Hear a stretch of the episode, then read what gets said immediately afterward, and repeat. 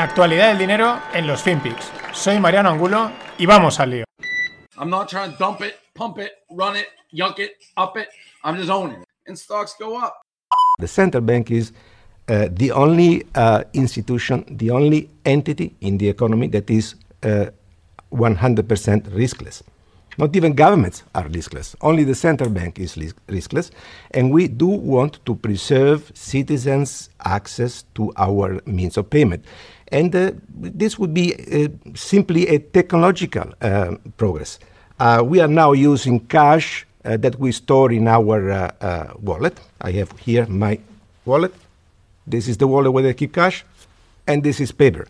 If I want to use a digital euro, I change my pocket, and this is my new wallet. The digital euro will be stored here, and you could easily use it from everywhere to everybody, everywhere you want to send the money. Hola no financieros, aquí oíais a un oficial del Banco Central Europeo. Cuando dice This is the new wallet eh, se refiere a un móvil, habla de los pagos digitales, de las CBDCs. Antes de eso, al principio dice una cosa que, claro, cuando se la veis a esta gente pues puedes temblar un poco porque dice eh, la única institución riskless son los bancos centrales. Bueno, pues ya puestos a apostar por cosas altamente improbables, como dice Taleb, eh, cosas que nadie podía prever, auténticos cisnes negros, pues ¿por qué no apostar por la quiebra de algún banco central? Al paso que vamos y oyendo a esta gente que dicen, tranquilos, que esto es totalmente seguro, pues yo creo que habría que meterle unos euros a esa situación. En cualquier caso, eh, lo que veníamos comentando, eh, sí, no, sí, no, pero últimamente parece que ahora con el verano pues se ha acelerado o están saliendo más sís. Me hablo de las CBDCs, de las Central Bank Digital Currencies, estas de la parte cripto, pero lo que hemos comentado, empieza ya a fusionarse un poquito todo. Y al mismo tiempo que esto ya empiezan a dar esas puntadas, ¿no? De oye, vas a llevarlo todo en un móvil, aunque si lo piensas, ya lo llevamos. Eh, por ejemplo, el Banco Central de Francia ha completado también una prueba de éxito con las CBDCs.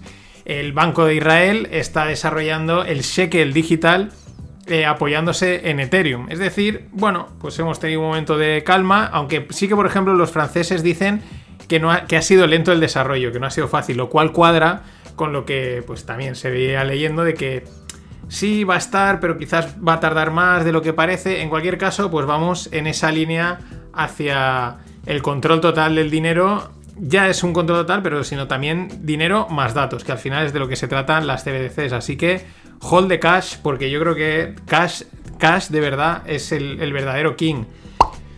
Y siguiendo con pues, frases de estas divertidas que sacan gente de los bancos centrales, en este caso Nel Kashkari de la Fed de Minneapolis, acordaos, hay 12, 13 Feds en Estados Unidos, y decía una cosa de estas también para temblar, ¿no? Dice, calmando a los ciudadanos, que, que pueden estar tranquilos, ¿no? Y que también haciendo un aviso a los bancos que no se piensen que cualquier banco que entre en crisis y que tenga problemas, pues va a llegar la Fed a salvarlo. Esto ya sabemos cómo hay que traducirlo. Eso quiere decir, sí, vamos a salvar a cualquier banco que tenga problemas. Eh, por eso, bueno, cuando llaman a la calma es cuando uno se tiene que poner tranquilo y cuando no dice eh, intranquilo y cuando no dicen nada, pues esto es que las cosas quizás siguen. Pero bueno, ahí están. Eh, nos reímos mucho de los bancos centrales, que si Money Printer, jajaja, jiji, pero al final mmm, tienen la sartén por el mango, tienen un control y un poder total y eso también no solo hay que respetarlo, sino también hay que interpretarlo. Que muchas veces es como muy fácil decir, ah, ellos se equivocan y yo no, ya, ya, pero vas a pasar por el aro, sí o sí. Luego hablaremos más de esta parte cripto fiat que, que cada vez va, va, más. Y dato macro, China ralentiza eh, su PMI de servicios. Los PMI son un, índice que va saliendo pues cada mes de diferentes eh, economías del mundo y ralentiza el servicios, el non-manufacturing, no, de 53,5 a 50,9. Pues bueno, la de cal y la de arena. Eh, todo está disparando y realmente esto se, se, relaja. Es como, ostras, ¿qué pasa? Si estamos a tope, eh, ¿qué sucede? Estamos entrando en verano, no, no lo sé. Una de cal y una de arena. Esa es una sección que creo que va a durar bastante tiempo hasta que se reajuste todo el sistema económico y logístico global, si es que alguna vez pasa. Y el grupo AYA, que es un grupo asegurador de Hong Kong, uno de los mayores grupos de, seguros del mundo, eh, va a comprar un 24,9% de China Post Life por nada más y nada menos que 2 billions. Bueno, el Aya Group está muy centrado en clientes de alto potencial, es de, bueno, de clientes premium, gente de pasta, y ahora lo que pretenden al entrar en China Post Life es llegar al masivo mercado de clientes de clase media china. O sea, os podéis imaginar, las cifras son, eh, pues bueno, la de, chinos que hay, encima la clase, la clase media creciendo, pues hay un negocio enorme y los seguros, eh, si están bien hechos, son también un negocio muy seguro, valga la redundancia. Lo curioso es que eh, China, en, ahora en enero del 2020, eliminó muchas de las limitaciones que ponía a la propiedad extranjera. ¿Por qué? Pues porque con la crisis financiera dicen, nosotros lo que necesitamos es captar, es, captar pasta. Así que, perfecto. Esto es lo, que tienen esta gente, que mm, dentro de su comunismo y su tal, la pela es la pela, la pasta es la pasta. Y cuando toca mm, mirar a otro lado y que el comunismo pase, lo hacen y aquí no ha sucedido nada. Y otra noticia más en el mundo asegurador, un rumor, un posible, la posible compra también de, bueno, por una parte los activos de NN Group, que es National Netherlands, los holandeses, eh, de, de, intentar comprar MetLife eh, en la parte de la Unión Europea, en un acuerdo de aproximadamente unos 625 millones. Esto es lo que mola, siempre hay M&A, siempre hay movimientos corporativos, siempre están ahí. Y os dejo en la newsletter, aunque ahora evidentemente os resumo, pero súper interesante. Yo creo que es uno de los grandes personajes del mundo corporativo de los últimos años. Y no es de los que más bombo se le da, porque muchas veces se le da más, pues bueno, se lo lleva todo Elon Musk, Zuckerberg, Bezos y toda esta tropa. Pero ojo, Satya Nadella, el CEO de eh, Microsoft, desde su entrada en la, en la empresa, que retiraron a Steve Ballmer desde su entrada, Microsoft ha ido como un tiro y ha tomado decisiones muy buenas, apostando por el cloud, por abrir más la plataforma. Le hacen una entrevista porque van a lanzar Windows 11 con un nuevo diseño, con nuevas características y con la posibilidad de que funcionen aplicaciones Android.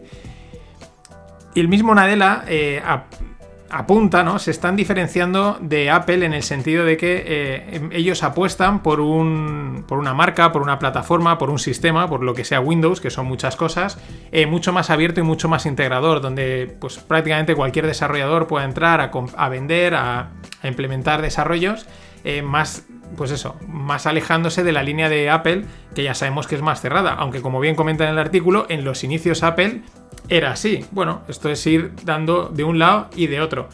Más cosas que dice Nadella. Muy interesante, apunta a una fusión o combinación, no sé cómo muy bien cómo decirlo, entre Azure, que es el negocio eh, cloud, el negocio de datos en la nube y de aplicaciones y todo, y Edge, que es como ese navegador nuevo que han sacado, porque al final dice, sí, estamos lanzando eh, Windows, que es el sistema operativo, pero la tendencia es cada vez todo más cloud, todo más mm, abierto, ¿no? Como no es que vayan a dejar de lado el sistema operativo, pero sí que yo creo que es esa mezcla entre un sistema, o me da lo que entiendo, ¿no?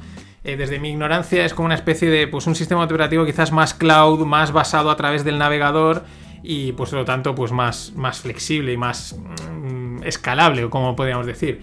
Pero bueno, muy interesante siempre eh, este, este súper ejecutivo, la verdad es que es brillante. Y siguiendo con, Windows, hay una cuenta de Twitter que son emails, la tenéis también en la, en la newsletter, ahora no me viene el nombre a la cabeza, pero son emails que van recuperando de, pues esto, que se envían entre CEOs de hace años. Hace poco se hablaba del de Zuckerberg con su CFO, pues bueno, ahora toca Jobs y Gates en el 98. Y es muy interesante porque eh, realmente el mail es porque Jobs le está tirando las orejas a Gates, ¿no? Pero empieza diciéndole que la relación de Apple con Windows es muy buena, que las cosas van evolucionando, que el trabajo conjunto que están haciendo pues para Office 98, que está siendo exitoso, y de repente, pero que hay una cosa que no le gusta, que le parece una amenaza, y es que uno de los equipos de Microsoft está intentando acabar con QuickTime, que era el, reproductor de, de Apple, ¿no? Y luego vuelve a decirle, pero además directamente, ¿no? Esos son dos líneas, otras dos al, cuello y luego ya le dice, pero bueno, que hay que seguir colaborando, etcétera, ¿no? Mola mucho también la forma de comunicación entre dos, pues en aquel momento no eran tan super CEOs, pero cómo se dicen las cosas directamente y luego cómo aplica la mítica, la mítica técnica, no sé si la conocéis, del shit sandwich, es decir, eh, te digo una cosa buena, luego te digo mm, el shit, la mierda, y luego te digo otra buena también para que te quedes como, ah, guay, me has motivado, pero me has dado un palo, ¿no? Hay gente que dice que esto no funciona, hay gente que sí. Yo ya os digo que de vez en cuando mmm, funciona bastante bien. Te, incluso viene bien recibirlo porque te da como una de cal, una de arena y bueno, te quedas contento. Pero el sheet, el sheet te lo ha dejado. Y donde solo tenemos sheet es en España. España va a cobrar un 1,5% del volumen de negocio a Netflix, HBO, Disney y plataformas de streaming similares. ¿Para qué? Pues porque así van a financiar el aparato de propaganda llamado Radio Televisión Española, es decir, la televisión y la radio pública. Eh, bueno, pues con esta luego es que las empresas no quieren instalarse aquí, están todas en Irlanda, en Estonia, eh, etcétera. Luego dirán, ay, es que antes yo pagaba 7 euros por Netflix, ahora pago 8, porque claro, ¿qué va a hacer Netflix? Subirte un 1,5%, porque te la va a subir, ¿qué va a hacer? ¿Subirte un 1,5% la, la, la cuota? No, lo que va a hacer es subirla más y porque el 1,5 que se quedaría en un 7, tal, pues te la subo a 8, 8 y pico, 9 y encima gano más pasta. En fin.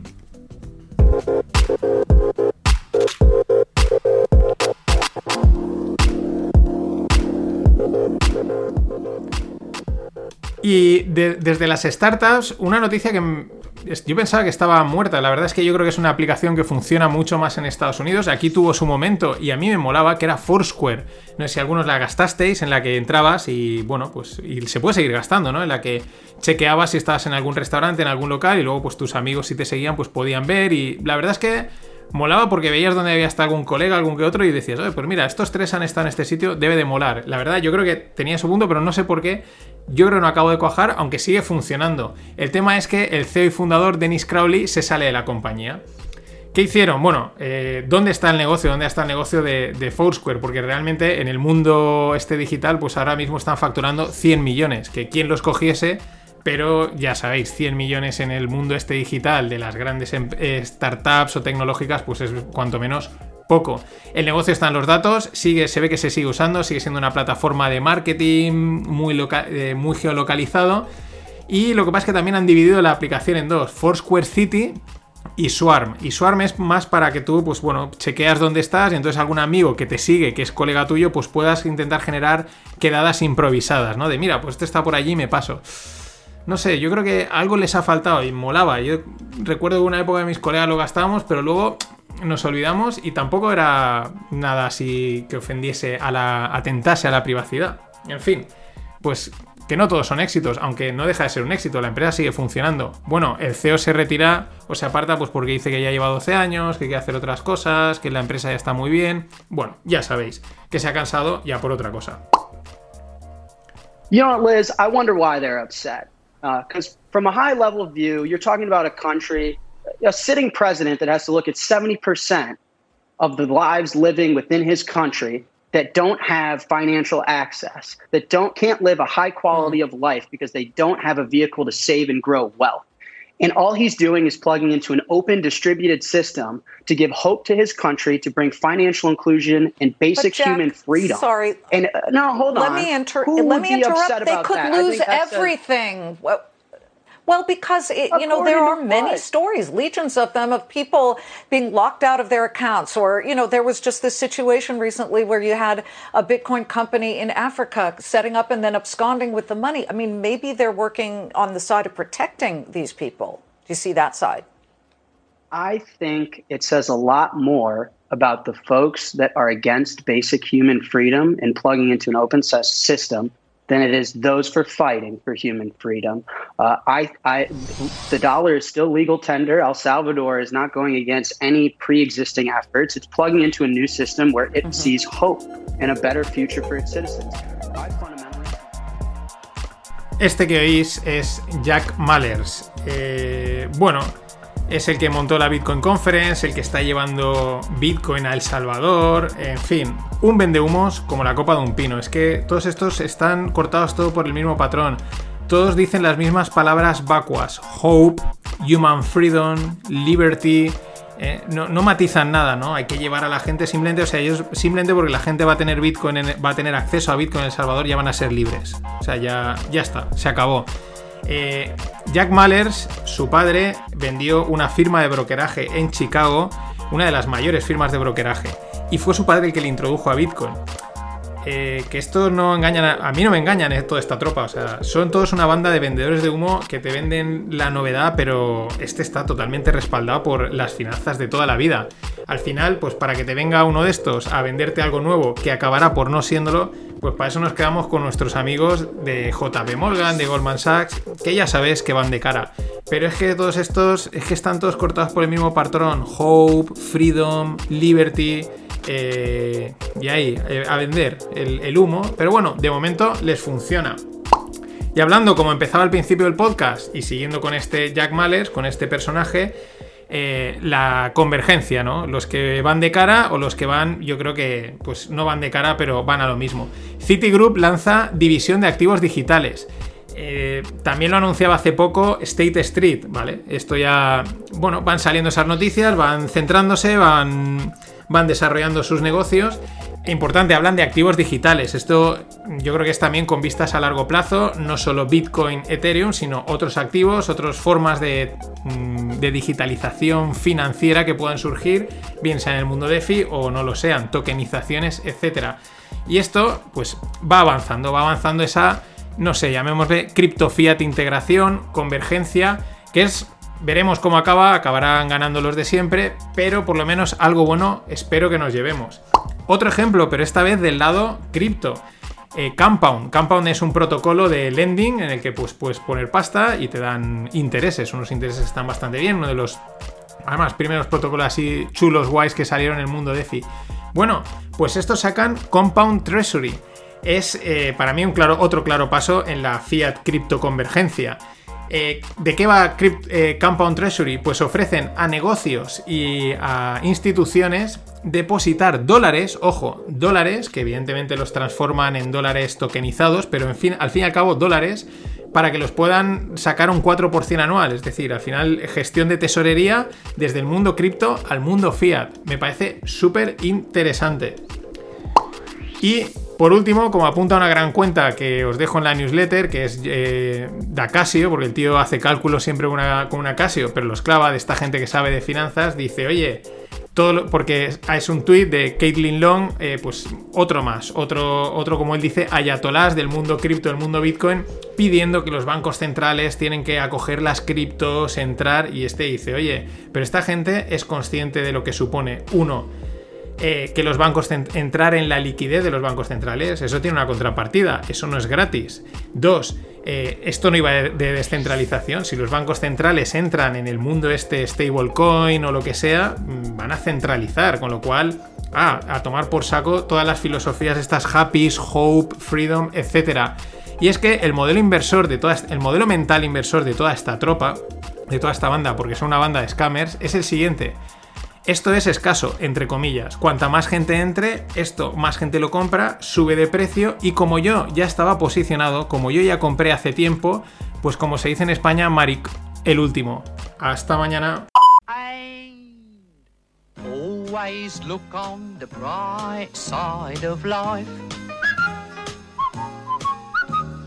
Always look on the light side of life.